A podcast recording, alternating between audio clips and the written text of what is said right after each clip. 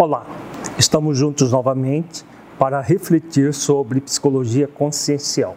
Numa série de vídeos que temos colocado à disposição do público, vimos trabalhando o conceito entre ciência e religiosidade, espiritualidade e a visão de Deus dentro da ciência. Temos trabalhado conceitos muito profundos estabelecidos por cientistas de renome na atualidade.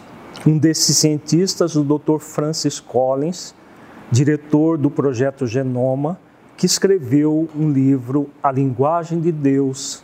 Depois de refletir acerca do genoma humano, o Dr. Francis Collins, que era cético, ateu, se torna profundamente teísta a partir das observações que ele faz do próprio código genético. Ele chega a conclusões, e ele diz isso no seu livro, que não seria possível o código genético ter surgido por acaso.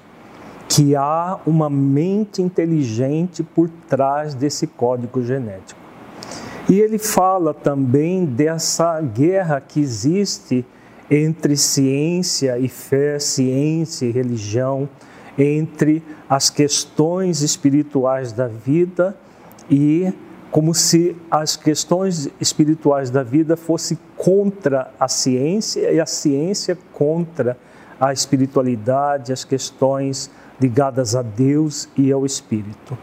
Na verdade, tudo converge para um equilíbrio. Se nós nos despirmos dos nossos dogmas, tanto os dogmas religiosos quanto os dogmas científicos. Há ainda muita gente dogmática na ciência, por mais paradoxal que seja, porque não admitem nem a reflexão, nem a hipótese das questões espirituais serem uma realidade. E o Dr. Francis Collins propõe uma trégua muito interessante na sua obra. Vamos vê-la? Ele diz: é hora de pedir uma trégua na guerra cada vez mais acirrada entre ciência e espírito. Essa guerra nunca foi de fato necessária. Como em tantas contendas mundanas, essa foi iniciada e intensificada por extremistas de ambos os lados, soando alertas que previam ruínas próximas a menos que o outro lado fosse eliminado. A ciência não é ameaçada por Deus, ela é aprimorada. Certamente Deus não é ameaçado pela ciência, ele a possibilitou por completo. Por isso, busquemos juntos recuperar os fundamentos sólidos de uma síntese satisfatória entre intelectualidade e espiritualidade de todas as grandes verdades. A terra natal da razão e da adoração nunca correu o risco de se esmigalhar, nunca vai correr. Ela acena para que todos os que buscam sinceramente a verdade venham e fixem residência. Atenda a esse chamado, abandone a posição de luta. Nossas esperanças, alegrias e o futuro de nosso mundo dependem disso. Brilhantes as reflexões que o Dr. Collins propõe. Realmente não há motivo para uma guerra entre a espiritualidade e a ciência, entre a ciência e a religião e a religiosidade. As pesquisas têm mostrado o quanto trabalhar a espiritualidade é terapêutico tanto para as doenças do corpo físico quanto as doenças psíquicas emocionais.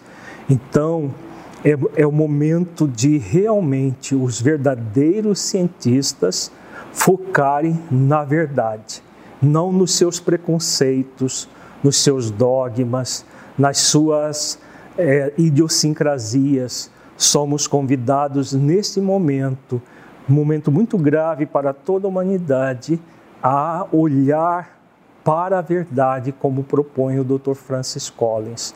Ele teve muita coragem ao escrever essa obra, porque o materialismo ainda graça no meio científico de uma forma muito intensa.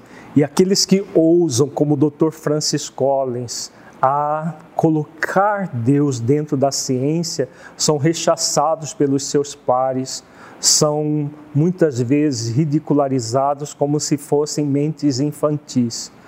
Será que não é o contrário? Aquele que tendo oportunidade de se envolver com a verdade, ainda fica preso às questões do século passado, às questiúnculas da, da ciência contrária à religião, à espiritualidade, ao, a Deus, como se nós não pudéssemos evoluir. Então, esse momento é o momento de realmente uma trégua e trabalharmos todos em função da verdade. Essa é uma das grandes funções da psicologia consciencial, fazer esse consenso do, daquilo que é verdadeiro, daquilo que é real, para que nós possamos viver com mais equilíbrio, com mais harmonia e bem-estar. Agradecemos a sua presença aqui conosco, muita paz a todos e até o nosso próximo encontro.